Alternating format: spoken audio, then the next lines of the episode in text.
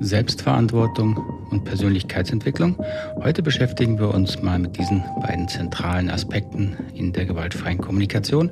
Ich grüße Sie ganz herzlich hier im Podcast für gewaltfreie Kommunikation und Persönlichkeitsentwicklung. Ich bin Markus Fischer und seit einiger Zeit bin ich dabei, mein Buch Neue gewaltfreie Kommunikation hier so quasi als Hörbuch vorzustellen. Also ich lese die Kapitel nacheinander vor und es gibt immer wieder auch ein paar Ergänzungen, Kommentare, Hinweise zur Entstehung und, Ergänz und Erweiterungen. Also kein typisches Hörbuch und ich hoffe trotzdem interessant und ein bisschen unterhaltsam. Heute also die Kapitel 4.2 und 4.3 die da heißen Eigenverantwortung und Entwicklung.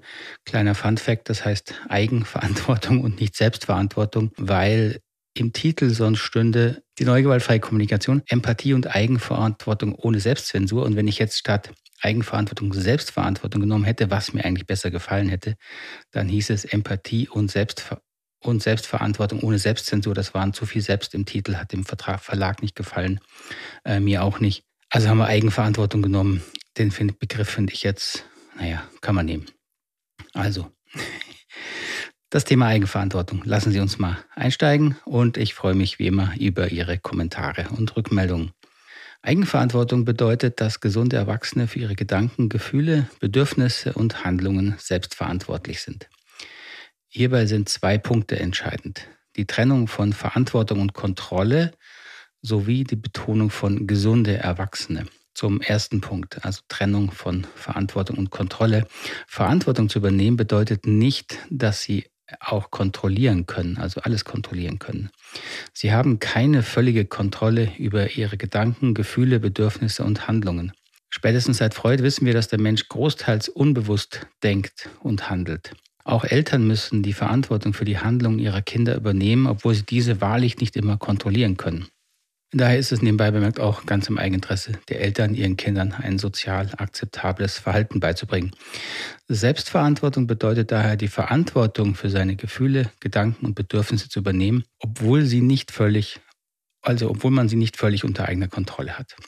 Das ist natürlich ein wichtiger Punkt, Sie wissen, im letzten Kapitel haben wir uns mit dem Thema Freiheit beschäftigt als ähm, Grundprämisse der gewaltfreien Kommunikation und auch der wichtigen Frage, wie frei ist der Mensch? Und das passt natürlich hier auch dazu. Wir sind nicht völlig frei und gleichzeitig müssen wir die Freiheit voraussetzen, sonst können wir die Menschen nicht verantwortlich machen. Wenn wir also gesunde Erwachsene für voll verantwortlich halten, dann schließt dies Kinder und Kranke aus. Es gibt eine Reihe psychischer Krankheiten, die die Eigenverantwortung von Erwachsenen vermindern oder ausschließen. Kinder sind je nach Alter von ihrem Entwicklungsstand her noch nicht in der Lage, ihre innere Wahrnehmung und Gefühle von der Außenwelt zu trennen. So sind Neugeborene emotional noch sehr verschmolzen mit der Umwelt und vor allem mit ihren Bezugspersonen. Sie nehmen deren Gefühle wahr, können aber vermutlich noch nicht komplett zwischen ich und du trennen. Hier macht die Idee von Eigenverantwortung gar keinen Sinn. Kinder lernen Verantwortung zu übernehmen, wenn diese von Erwachsenen in gesundem Ausmaß vermittelt wird. Und das Thema Verantwortung macht eben auch deutlich, für welche Zielgruppe gewaltfreie Kommunikation gedacht ist. Es ist gar nicht sinnvoll, kleinen Kindern oder Schulkindern vermitteln zu wollen, dass sie für ihre Gefühle und Bedürfnisse voll verantwortlich sind, aus dem einfachen Grund, weil sie das noch gar nicht können. Das müssen sie eben erst lernen. Kinder und Jugendliche lernen die gewaltfreie Kommunikation, wenn, dann am besten, wenn die verantwortlichen Erwachsenen, also Eltern, Erzieherinnen, Lehrerinnen, eine gewaltfreie Haltung integriert haben. Das ist ein wichtiger Punkt, ähm, der auch oft gefragt wird, wo ich immer wieder auch angefragt werde. Ja, wie kann man gewaltfreie Kommunikation an Kinder vermitteln? Und das sage ich dann natürlich auch immer, da bin ich überhaupt kein Freund von, was nicht heißt, dass ich sage, man soll äh, Kinder nicht gewaltfrei behandeln, ganz im Gegenteil. Aber es geht ja darum, diese Methodik, die gewaltfreie Kommunikation zu vermitteln als Selbstreflexionsmethode. Und das ist eben nicht sinnvoll. Kinder und sehr junge Jugendliche ähm, sind noch in einer tiefgreifenden Entwicklungsphase, entwickeln eigentlich erst ihre Persönlichkeit aus sich heraus. Da ist ja noch sehr viel Entdecken am sich formen. Und da wird natürlich schon massiv von außen eingegriffen. Natürlich durch Eltern, durch die Kultur, durch die Schule, Erzieher und, und, und. Jetzt kann man sagen, ja, da kann man die gewaltfreie Kommunikation auch noch draufsetzen. Ich persönlich halte das nicht für sinnvoll, weil die gewaltfreie Kommunikation sich eben äh, sehr basal mit menschlichen Themen auseinandersetzt, mit Gefühlen, mit Bedürfnissen. Und ich glaube, das vermitteln wir Kinder unbewusst die ganze Zeit. Und wenn wir jetzt da zu viel Reflexion reinbringen, und das erfordert die gewaltfreie Kommunikation, ja, die gewaltfreie Kommunikation in meinem Verständnis erfordert sehr viel Selbstreflexion, dann animiere ich oder unterstütze ich Kinder aus meiner Sicht zu stark, schon über sich selbst nachzudenken. Das ist für Kinder bis zu einem gewissen Alter aus meiner Sicht überhaupt nicht möglich. Und wenn es zu früh ist, glaube ich auch, dass es schädlich ist. Kinder müssen Kinder sein, die müssen ihre inneren, ihre Persönlichkeit erst entwickeln. Da gehört auch sehr viel Unbewusstes dazu. Da werden sie von außen gesteuert und unterstützt. Aber da jetzt sowas wie die gewaltfreie Kommunikation nochmal draufzusetzen, bin ich, wie gesagt, überhaupt kein Freund von. Weiter im Text hier. Es gibt keine verletzenden Worte. Das ist natürlich eine leicht provokative Aussage, ist mir schon klar. Die radikale Aussage der gewaltfreien Kommunikation ist, niemand kann uns Gefühle machen, weder gute noch schlechte. Also das ist natürlich zum Thema Selbst- und Eigenverantwortung. Ja, wir sind eben verantwortlich für unsere Gefühle. Wir erzeugen unsere Gefühle immer selbst. Was ist aber, wenn ich weiß, wenn ich sicher weiß, dass meine Antwort den anderen verletzen wird? Bin ich denn nicht dafür verantwortlich? Diese Frage ist natürlich naheliegend. Ja? Wir erleben in Gesprächen, dass unsere Worte verletzend ankommen. Und wir wissen es häufig sogar schon vorher. Manchmal machen wir es ja sogar absichtlich, ja? wenn wir sauer sind, dann wollen wir jemand wehtun. Wie kann man also behaupten, dass wir nicht verantwortlich sind, wenn wir jemand durch unsere Worte wehtun? Ja, ist natürlich eine schwierige Außerkommunikation, ist schon verwirrend genug und jetzt kommt noch die gewaltfreie Kommunikation und behauptet, dass wir nicht für die Gefühle anderer verantwortlich sind. Auch wenn wir uns bemühen, es gibt keine Sicherheit, dass wir unser Gegenüber im Gespräch nicht verletzen. Denn es sind nicht die Worte, die verletzen. Es ist die emotionale Interpretation der Worte durch den Empfänger, die wehtun kann. Aber diese Interpretation liegt in der Verantwortung des Empfängers. Emotionale Verletzungen durch, Mord, durch Worte machen wir letztlich immer selbst, ohne Ausnahme. Nicht die Worte tun weh, Gefühle tun weh. Aus diesem Grund ist auch der Versuch, gewaltfreie, in Klammern gleich nicht verletzende Worte, Klammer zu, zu finden, von vornherein zum Scheitern verursacht, verurteilt. Das ist ein häufiges Missverständnis in der gewaltfreien Kommunikation. Es gibt keine gewalttätigen Worte, aber es gibt eine gewaltige, gewalttätige Intention oder Haltung. Wenn ich die Absicht habe, jemandem weh zu tun, werde ich das unabhängig von bestimmten Worten auch schaffen. Der häufigste Einwand darauf ist nun, dass es doch Schimpfworte oder Bewertungen gibt, die immer verletzend sind. Ja, gibt natürlich Schimpfworte, aber diese verletzen nur im jeweiligen Kontext, in dem sie auch als Schimpfworte verstanden werden. Das Wort Vorsicht, Arsch ist heute unter Umständen eine normale Begrüßung. Unter Jugendlichen lange Zeit war es eine Beleidigung. Sie werden viele Begriffe finden, die wir heute ganz selbstverständlich verwenden, die früher aber im normalen Sprachgebrauch als unhöflich oder verletzend angesehen wurden. Es gibt keine Begriffe per se, die Schimpfworte oder beleidigend sind.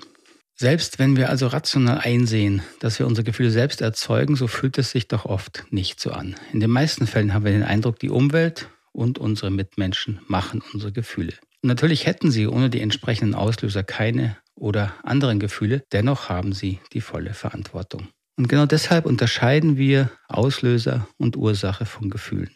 Diese Unterscheidung lässt sich im Selbstversuch am besten lernen. Dafür habe ich hier schon einige Kapi äh, Beispiele im Kapitel zu den Gefühlen beschrieben. Machen Sie diese Übung unbedingt mit eigenen Beispielen und stellen Sie sich Situationen vor, in welchen der gleiche Auslöser zu unterschiedlichen Gefühlen geführt hat. Das ist gar nicht so schwer und der Erkenntnisgewinn ist wirklich groß. Stellen Sie sich beispielsweise vor, Sie halten vor einer Gruppe eine Rede über ein kontroverses Thema wie Abtreibung oder Kernenergie. Die Gefühle Ihrer Zuschauer werden sehr unterschiedlich sein. Manche sind gelangweilt, weil sie das Thema nicht interessiert, manche sind freudig, weil sie zustimmen, manche ärgern sich, weil sie eine andere Meinung haben. Wer macht also hier die Gefühle? Wir erzeugen unsere Gefühle selbst, aber wir haben keine direkte Kontrolle über diesen Prozess. Das kann natürlich irritieren oder verunsichern, vor allem wenn man den Anspruch hat, seine Gefühle in den Griff zu bekommen. Aber auch die Arbeit mit gewaltfreier Kommunikation wird nicht dazu führen, dass wir unsere Gefühle direkt kontrollieren können. Das ist auch gar nicht notwendig. Aber es ist ein Grund dafür, warum die Persönlichkeitsentwicklung nicht immer so einfach ist. Da stellt sich eben immer wieder heraus, dass das Thema Kontrolle, kontrollieren wollen, wirklich ein zentrales Thema ist in vielen Bereichen und eben auch in der Persönlichkeitsentwicklung mit gewaltfreier Kommunikation. Das heißt, da muss man, so, muss man sich immer wieder überprüfen, was ist denn meine Intention mit der gewaltfreien Kommunikation? Warum will ich die lernen?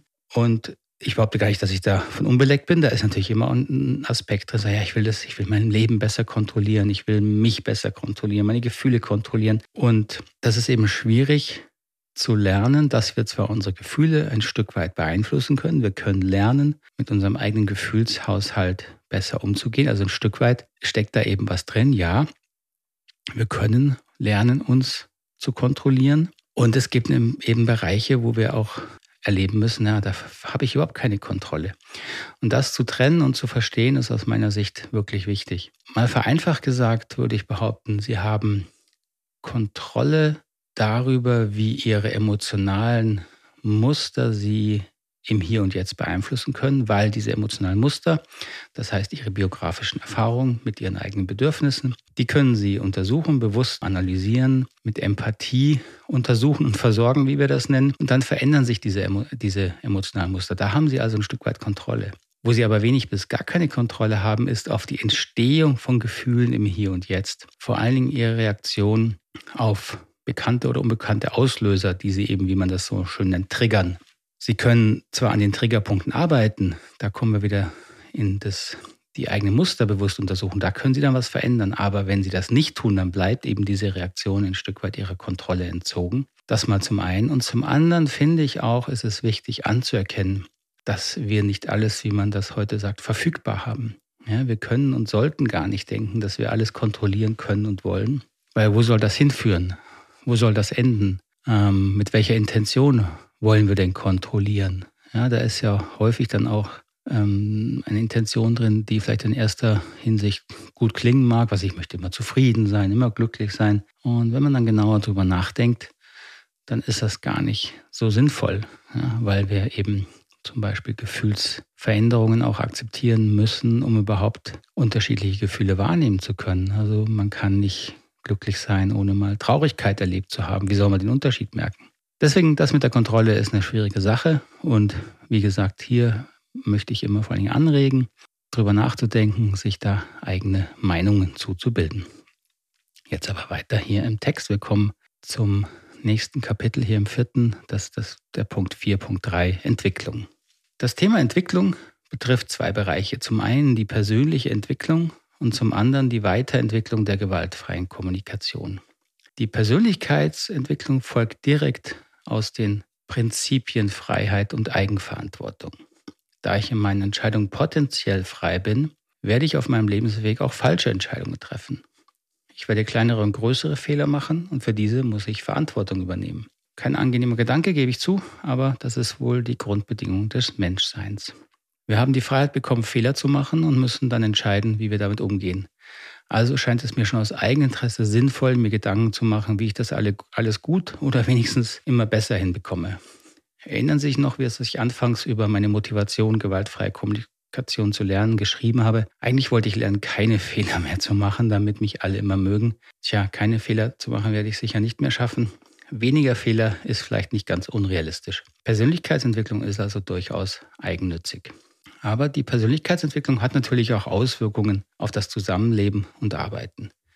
Je enger wir in dieser Welt zusammenrücken, umso mehr sind wir auf gegenseitiges Verständnis und Einfühlungsvermögen angewiesen. Erst seit wenigen Jahrhunderten kommen wir intensiv in Kontakt mit fremden Kulturen und müssen uns auf die unterschiedlichsten Menschen einstellen. Für die Erfahrung, dass Menschen sehr unterschiedlich ticken, brauchen wir aber gar nicht weit zu reisen. Schon Männer und Frauen der gleichen Kultur fällt es nicht immer leicht, das andere Geschlecht zu verstehen.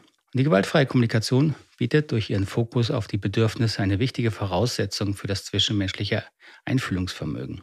Wenn wir lernen und verstehen, dass alle Menschen aus den gleichen Bedürfnissen handeln, dann ist das ein wichtiger Baustein für das gegenseitige Verständnis. Dunkle Wolken am gewaltfreien Himmel. Das Thema Entwicklung berührt aber nicht nur die persönliche Weiterentwicklung, sondern auch die Methode der gewaltfreien Kommunikation selbst. Wie ich zu Beginn beschrieben habe, war ich völlig begeistert als ich sie kennenlernte. Mir gefiel Marshall Rosenbergs bescheidene Art, seine bewegenden Erzählungen und sein Humor. Seine Methode schien mir das Allheilmittel zu sein für einige echt schwierige Probleme der Menschheit. Endlich eine konkrete Hilfe, um Beziehungsprobleme zu lösen, Kinder gewaltfrei zu erziehen, das Schulsystem zu verbessern und alle Konflikte zu lösen. Aber jetzt würde alles einfacher, echter, harmonischer, dachte ich. Tja, den Zahn musste ich mir halt auch erstmal ziehen. Aber im Laufe der Zeit kamen mir immer mehr und mehr Zweifel. Mit meiner damaligen Partnerin kam es immer wieder zu Streitigkeiten darüber, wie man nun gewaltfreie Kommunikation richtig anwendet. Nach dem Motto, du warst nicht gewaltfrei mit mir, oder? Du weißt doch, dass ich jetzt Empathie brauche. Und auch in der Arbeit mit Kollegen innerhalb des entstehenden Netzwerks erlebte ich merkwürdige Entwicklungen. Wenn diese Kommunikation so gewaltfrei war, wie konnte es dann sein, dass Sitzungen zu langweiligen So geht es mir, wie geht es dir Runden ausarteten und man zu keinem Ergebnis kam? Warum konnten wichtige Entscheidungen von einer einzigen Person blockiert werden, die zwar wenige Argumente, aber umso mehr dramatische Gefühle dazu hatte? Ich erlebte, wie immer neue Regeln aufgestellt wurden, nach denen man ein gewaltfreies Gespräch zu führen hatte. Ich sollte also immer sagen, wie es mir geht und vor allem über meine Gefühle und Bedürfnisse sprechen. Auch bei meinem Gegenüber sollte ich immer das Gesagte wiederholen und dabei immer Gefühle und Bedürfnisse benennen. Dadurch wurden Gespräche nicht besser, zwar länger, die Sitzungen nicht effektiver und die Konflikte nicht offen angesprochen, geschweige denn geklärt. Es mehrten sich also die Anzeichen für mich, dass es mit der gewaltfreien Kommunikation ein erhebliches Problem gab. Mir war nicht klar, was da passierte und noch weniger, was ich dagegen tun könnte, aber ich bekam zunehmend den Eindruck, dass sich die Methode zu einer unechten, zensierten Insidersprache entwickelte, die hauptsächlich dazu diente, nett zu sein und sich nicht weh zu tun. Und Rosenberg hatte darauf ja hingewiesen, dass diese, wie er nannte, Babyphänomene am Anfang dazugehört. Im Nachhinein betrachtet versuchte ich mir einzureden, dass ich die gewaltfreie Sprache einfach noch besser lernen müsste, dann würden sich die Probleme lösen. Ein großer Irrtum, wie ich mir später eingestehen musste, denn die Ursachen lagen ganz woanders. Zu diesem Zeitpunkt kam mir der Zufall zu Hilfe. Ich beschäftigte mich schon einige Zeit mit der Arbeit des amerikanischen Philosophen Ken Wilber. Kennengelernt hatte ich ihn über seinen bewegenden Bericht über die Krankheit und den Tod seiner Frau in dem Buch Mut und Gnade. Darin lässt er neben persönlichen Schilderungen auch etwas von seinen philosophischen Gedanken einfließen. Uh, by the way, nebenbei bemerkt, das ist wirklich äh, immer noch ein hervorragendes Buch, Mut und Gnade von Ken Wilber. Habe ich, glaube ich, dreimal gelesen.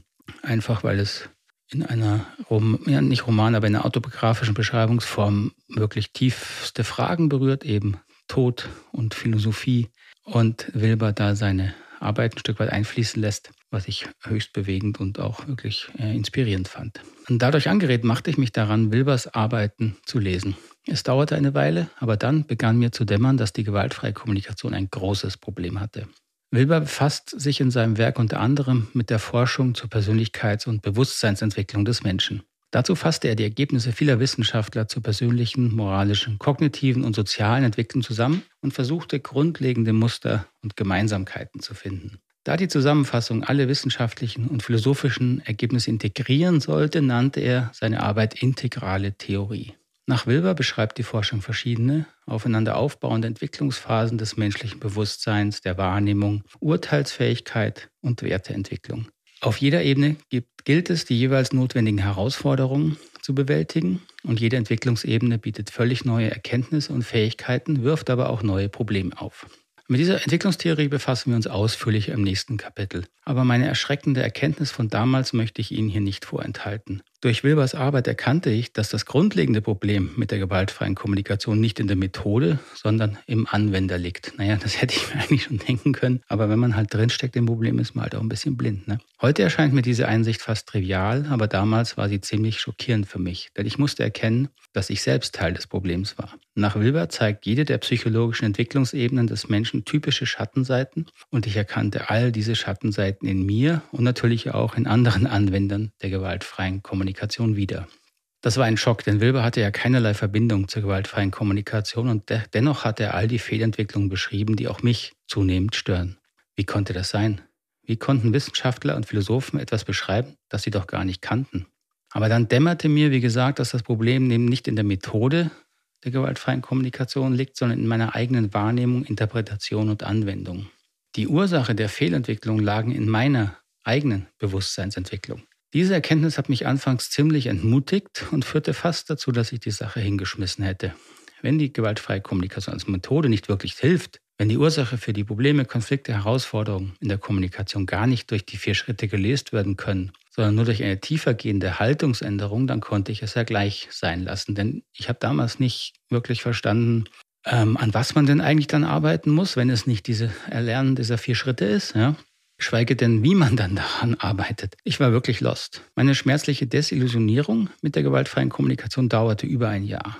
In dieser Zeit beschäftigte ich mich intensiv mit der Forschung im Bereich der Bewusstsein und Persönlichkeitsentwicklung. Langsam konnte ich sehen, dass die gewaltfreie Kommunikation zwar nicht die Lösung aller Probleme bot, ich sie aber auch nicht aufgeben musste. Ich erkannte, dass wir menschliche Schattenseiten ernst nehmen und integrieren müssen. In der Verbindung von gewaltfreier Kommunikation und psychologischer Entwicklungstheorie fand ich einen Fahrplan für die Entwicklung einer empathischen, reifen und liebevollen Haltung. Und damit hatte ich die Basis für eine Weiterentwicklung der gewaltfreien Kommunikation gefunden, mit der wir uns jetzt befassen werden. Also beim nächsten Mal, nicht jetzt. Denn jetzt ist äh, die Zeit hier schon wieder fortgeschritten. Und ein guter Punkt, um das Kapitel für jetzt abzuschließen. Würde mich freuen, von Ihnen zu hören wie es ist, auch dieses Buch so vorgelesen zu bekommen. Ich merke schon, dass es anders ist, vorzulesen, als frei zu sprechen. Gleichzeitig hoffe ich, dass ich durch die hin Einwürfe hin und wieder das Ganze so ein bisschen lebendiger halte und auch es eben jetzt nicht ein rein vorgelesenes Buch wird. Ähm, wenn Sie Fragen haben, Kommentare, wie immer, freue ich mich über Ihre Rückmeldungen und dann wünsche ich Ihnen jetzt erstmal einen ganz schönen Tag wenn es für Sie in den Tag geht oder eine geruhsame Nacht. Machen Sie es gut, wo immer Sie mich gerade im Ohr herumtragen. Bis zum nächsten Mal. Alles Gute. Tschüss. Ade.